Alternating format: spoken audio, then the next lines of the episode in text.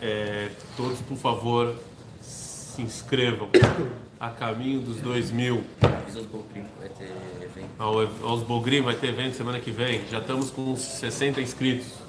Queremos chegar em 100, Bezerra Hashem. Tá? Sim. Não, você acha que eu estou mentindo ao vivo aqui? Então, por favor, se inscrevam. Não, vocês já estão. Tá Vocês já vão é, por osmose. Então, assim, se inscrevam. Quarta-feira, evento aqui. Imperdível com um dos melhores guias de Israel, hein? Que Sério, ele é bom mesmo. Ele é bom, não sou eu, não. É mesmo. Ele é bom. Ele é, o cara é uma enciclopédia Ah, é? viva. Meu nome é Macho. Quem que é? Quem? O grande Menashe. Menashe, o cara é uma enciclopédia viva, Ele é bom, ele é bom, ele é bom. Ele é uma enciclopédia viva, ele vomita informação. Ele não fala, ele vomita informação. Então, é isso aí, tá bom? Então, estão todos convidados. É, tem que se inscrever, óbvio. Mais detalhes vocês podem é, entrar no nosso Facebook, Onde Sobel? nosso Facebook ou, ou no Instagram também. Lá vão ter mais detalhes.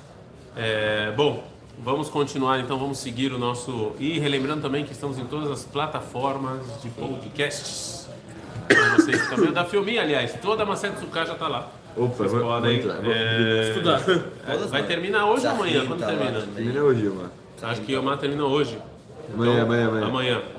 Toda a Macete Omar já Eu já vou, está. vou salvar aqui. Vamos lá. Projeto. já projeto está lá Sucá. para vocês é, seguirem. Sequência. Sério? Então vamos lá. Como eu falei para vocês hoje, então eu tenho uma reunião, eu vou ter que cortar um pouco mais cedo, mas vamos seguir. É... אין עצב ותוגה ואין שטן ואין פגע רע, רק סוכת שלום, פרושה וחופה, כבוד חופפת על כל רגש חיים. Então a gente falou que quando você dá, você dá lugar a todas as suas eh, tendências naturais, quando você se junta ao infinito, isso faz com que você viva em equilíbrio. E o equilíbrio traz a paz. O equilíbrio ele traz essa tranquilidade, essa paz.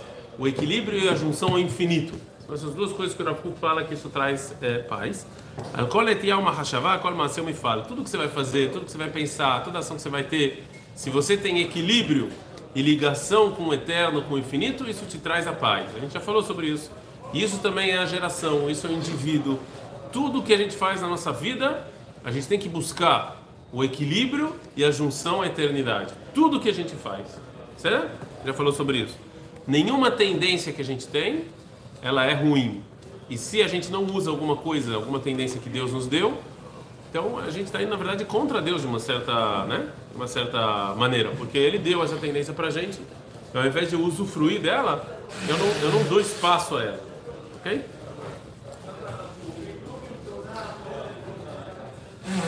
וכולם הם מתקשרים יחד לעשות על ידם האומה והדור הכללי והפרטי, איש חי רב פעלים, מקבצה. Então, sua ação, você como indivíduo, você como parte do coletivo e a geração como parte da história judia. Tudo isso se liga no final das contas. E ela se liga através da ação e do meu pensamento. Percebeu? Ou seja, quando você vai fazer exército, Desculpa. Quando você vai fazer exército, você vai fazer exército como o indivíduo Yaakov, ligado ao povo judeu do século 21, que é mais uma corrente à história eterna do povo judeu. Certo? שריבה וקיבץ פעלים לתורה, שאין שום מלחמה כבדה לו, שכל כוח אדיר הוא מתחבר על המימיות היותר נמרצות ומנצח. Se é assim, você vai ter coragem, você vai ter força, você não vai ter preguiça, você vai ganhar de tudo. Por quê? Porque você vai dar lugar para tudo, você vai atingir equilíbrio, você vai querer ser eterno. Então isso vai te dar muito mais força para você viver sua vida. Vi- Viver em conflito é difícil, pensa, pensa bem, viver em conflito. Nós temos um limite de forças que a gente pode gastar durante o dia, não é? Por isso é importante vocês pedir muito a isso, vocês até mirim dormir bastante. Força mental, ela também leva força. Vocês podem ver que muita até você, o que que vocês fazem aqui o dia inteiro? O dia inteiro estudando, mas chega de noite, vocês não a força de vocês já tem bem menos vontade, se é possível. Por quê? Porque de novo, a- a- o mental, o psicológico, ele também age, né? Também dá, dá ou não dá a vocês força de vocês agirem ou não agirem. Será? Tá claro, sim ou não? Então, o Rav Kuk fala, isso aqui, quando você atinge equilíbrio, você atinge a eternidade, justamente dá força de fazer o que você precisa fazer. Você está bem com você mesmo, você não está em conflito, você não está brigando, você está tranquilo. É muito difícil atingir esse ponto. ושכל מה שיש לו להשתמש בו לטובה אינם שווים תחת ידו להגביר עונו, הודו וניצחו. Tudo que você tem de bom você está lá, você está usando de maneira plena. Então, é, essa é a maneira de você se ligar ao eterno, de você se ligar ao claro, que também é eterno. agora, כי הפרט כן הכלל, שהדרך הנכונה היא לא להתהלך במדרגה התחתונה של המוסר הכללי. אז אם אמנם הדרך היא נמוכה, חשיכה ומלואה מהומות מלחמה, אבל עם כל הכבדות שלה, מכשירי הנכונים לפניה, הכוחות הרעים מתגבשים. a גוברת תהיה אז על היושר, אל הצדק. Assim também é o povo judeu. Do mesmo jeito que o indivíduo segue esse caminho, ou seja, conflito, equilíbrio e eterno, Assim também o povo judeu, a geração do povo judeu também é assim. Então teve uma geração que era a geração de conflito, teve uma geração que era a geração de nununu, que era a geração de você ficar batendo, quebrando. Essa era a geração que eles estavam lá no fundo do poço. A gente já falou sobre isso no início do, do Mamarador. As primeiras gerações do povo judeu eram gerações ruins, que a moral e ética deles eram horríveis, que eram ruins, então você tinha que vir e falar com eles sobre o que? Recompensa, quebrar, né? Mesmo que tinha um indivíduo talvez diferenciado, mas a geração era assim. A geração fazia idolatria, a gente falou sobre isso. Se ele não estava ligado à Torá, ele era uma pessoa ruim. Então você tinha que ir lá e falar, eh, não, não, não, ele estava quebrado. Então o início da história judaica, a moral e ética, era uma moral e ética de você quebrar, de você vir e brigar com o seu instinto, com a sua tendência, né? de você ter que prometer para as pessoas recompensa, se eu tenho que falar para uma pessoa não roubar, porque se ela não rouba, ela vai ganhar uma recompensa, temos um problema. Sim?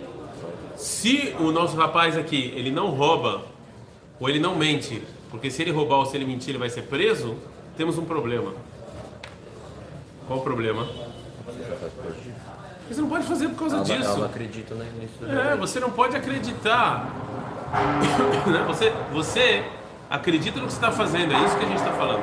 Só que as gerações anteriores do povo judeu eram movidas à recompensa. Eram movidas a business com Deus. Era quebrar, era falar, não, se você tem que fazer isso para ganhar o lamabá, você tem que fazer isso para ganhar isso, você tem que fazer aquilo para ganhar aquele outro. Hoje em dia ainda tem, pessoal. Hoje em dia ainda tem. Eu, eu acho que o nível de... Eu não conheço ninguém que cumpre Torah Mitzvot, que é moral e ética, que é o Lamabá. Eu não conheço. Não, mas, mas tipo... Mas quando você fala, ah, se você não fizer tal coisa, você vai, vai ser castigado, vai tal coisa. Funciona?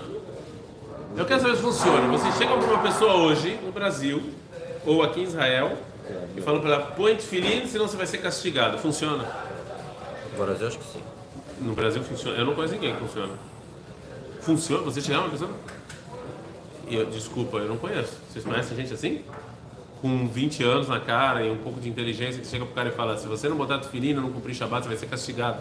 A pessoa fala: ah, então eu vou cumprir? Eu não conheço ninguém assim. Não conheço. Me recuso a achar que existem pessoas assim. Não, é uma baixeza enorme. Se você cumprir coisa que você vai ser castigado, não, eu não conheço. Ou seja, em, em, resumo, não tem, não tem. Hoje em dia, então por que, como é que eu faço alguém fazer alguma coisa? Explicando ele entender. Porque ele, ele sabe que aquilo é o bem, ou, ou para ele, ou para o mundo, para o judeu, ele não encanece achava. Mas recompensa e castigo não funciona mais. Tinha uma geração escravo cuca. Tinha, igual o indivíduo, assim também a geração. Tiveram gerações que eram assim. Tiveram gerações que era castigo, que era porra. Leiam um Tanar. Existe um livro bom chamado Tanar. E aí vocês vão ver como é que o povo, como é que, como é que funcionava, qual era o relacionamento entre Deus e o povo judeu. No Tanar, qual é o relacionamento entre Deus e o povo judeu? Vocês já leram o Tanar, pelo amor de Deus, né? Sim, mas como é que funcionava? Se não fizer, vai, vai Era porrada, o Tanar inteiro é porrada. Não faz, toma. Não faz, toma. É exílio, toma. Então por que, que eu tenho que cumprir? Porque senão vai apanhar. Aí, esse o Tanar inteiro é assim. Olha, Tanar inteiro é assim. Porque o povo judeu era assim. Não, não, não é assim, sabe? Porrada. né?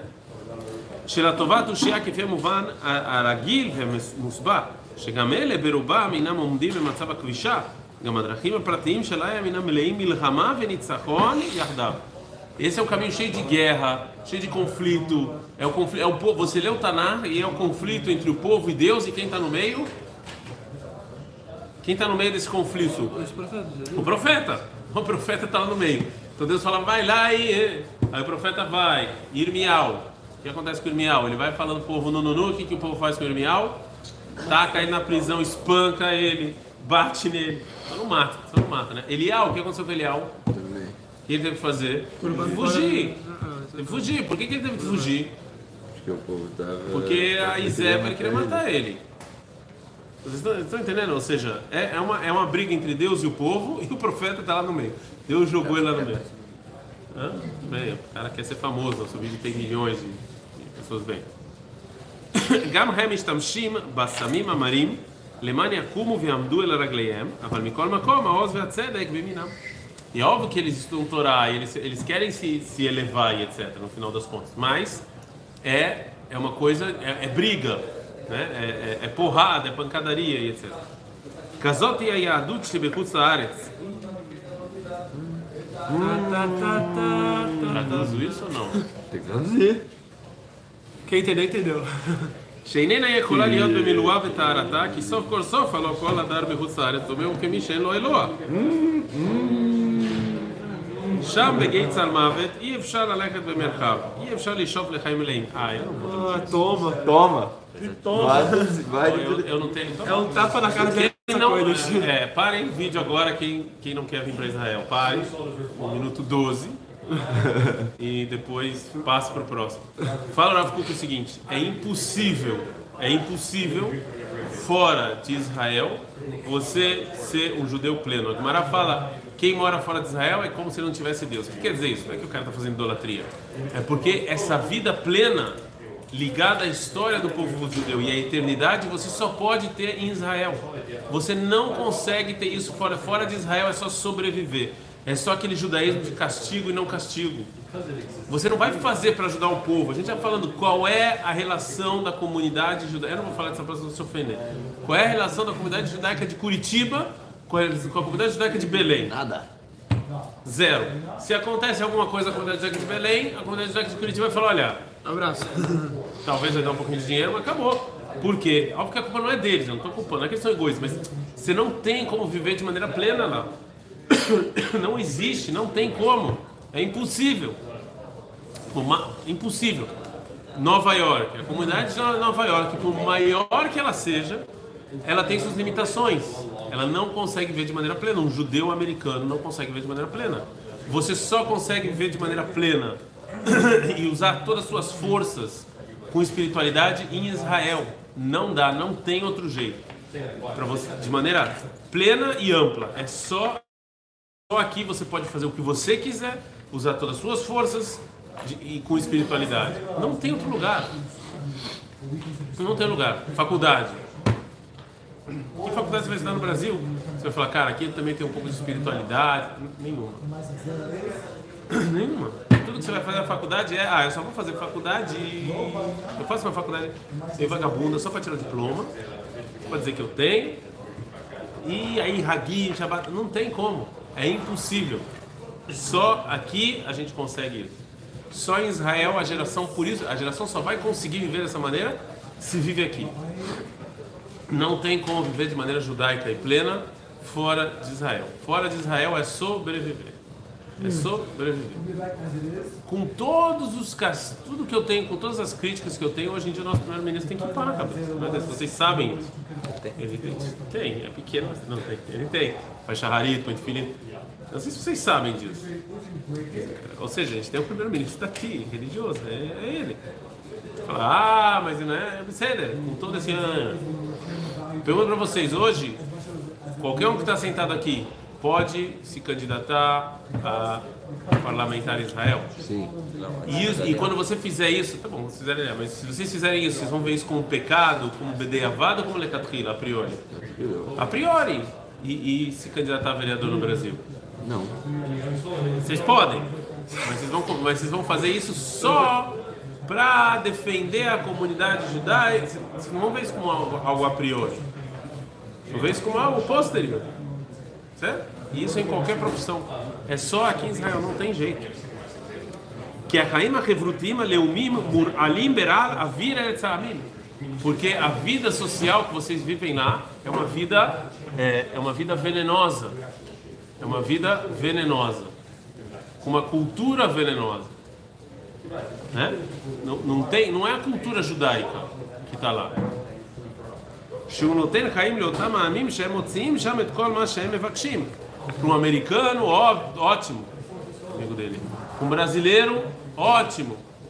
Para um argentino, ótimo. Mas para um, para um judeu, não. Não é isso. Entendeu? Esse não é o, o caminho. Você não tem como é, é, juntar todas as suas forças quando você não está aqui. שהם יכולים לבנות שם את כל מגמותיהם היותר עליונות, אבל אף לא נקודה אחת אידיאלי מיוחדת והתשובה נמצא שם ישראל. O ideal do brasileiro pode ser alcançado no Brasil. O ideal do argentino pode ser alcançado no argentino, mas o ideal do judeu, diz o Rav Kuk, nenhum ponto ele vai conseguir no Brasil. Nenhum? Nenhum ponto ele vai conseguir na Argentina. Não vai conseguir. Então você vai ter que viver em comunidades e aceitar e aceitar o que o país está te falando.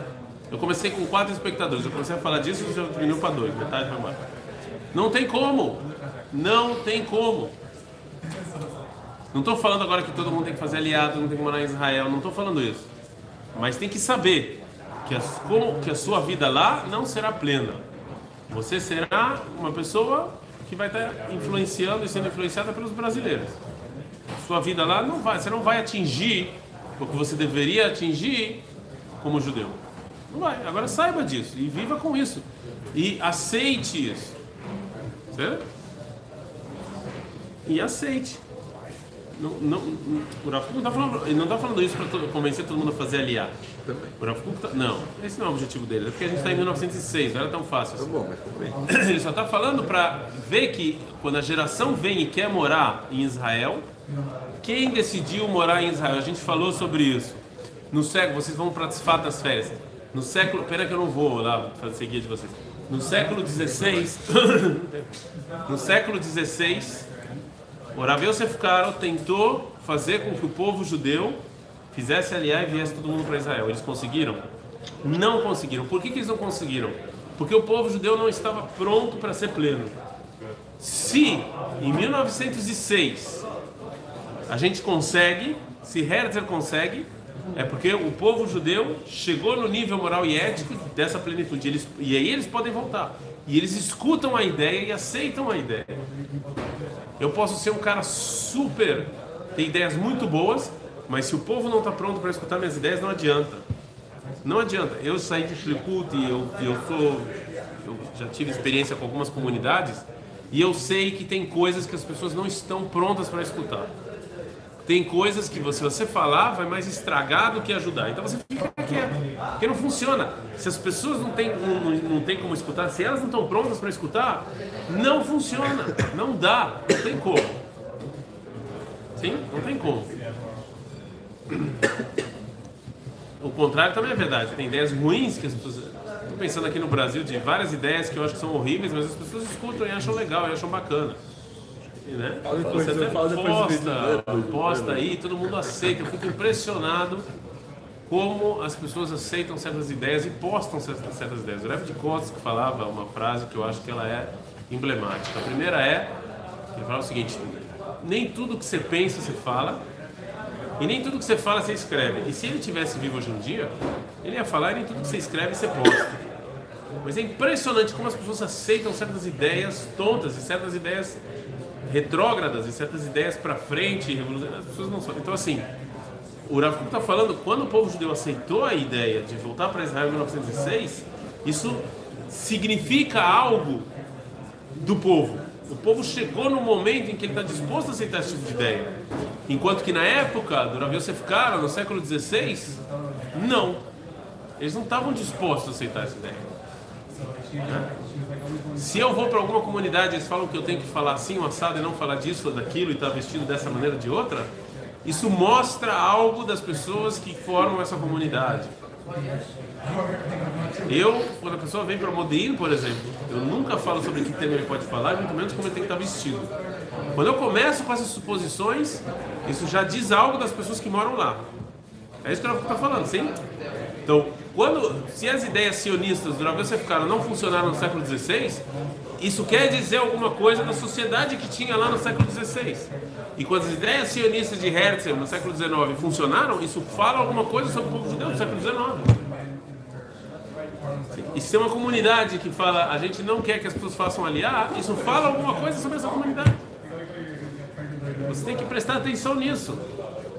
Vocês têm que prestar atenção. Por que é importante vocês prestarem atenção nisso? Porque a escolha de vocês agora é onde, você, onde morar e onde educar os filhos de vocês. Então você tem que prestar educação. Quem já está lá, já está lá, que vai fazer o quê? A pessoa já está lá, já está. Não tem muito o que fazer, mas vocês têm escolha. Então vejam essas coisas. Porque achar que você vai morar num lugar assim e o filho de vocês não vai ser influenciado é de uma. de uma. Né? Como se fala com as pessoas? Uma, você tem que ser muito metido tem que se achar muito que você vai viver num lugar e seus filhos não vão ser influenciados. Não, viver aqui, ninguém vai me influenciar. Não existe isso. Óbvio que o lugar que está em volta, né, existe essa mudança de. Né?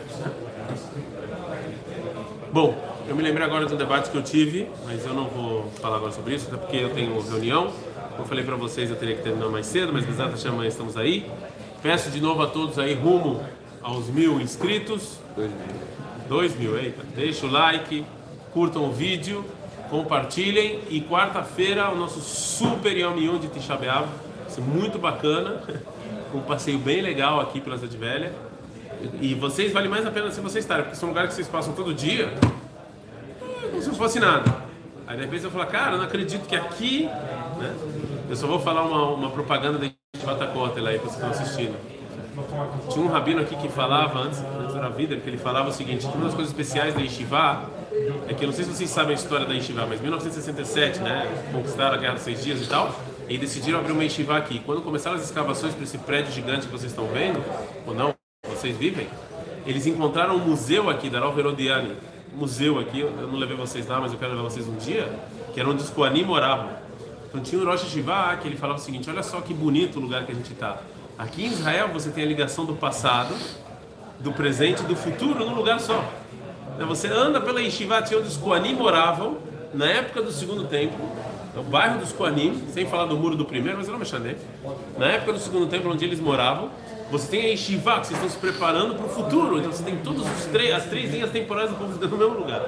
E a gente não pensa muito nisso. Né? Então vai valer o passeio. É isso, a gente vai se falando. Tchau, tchau.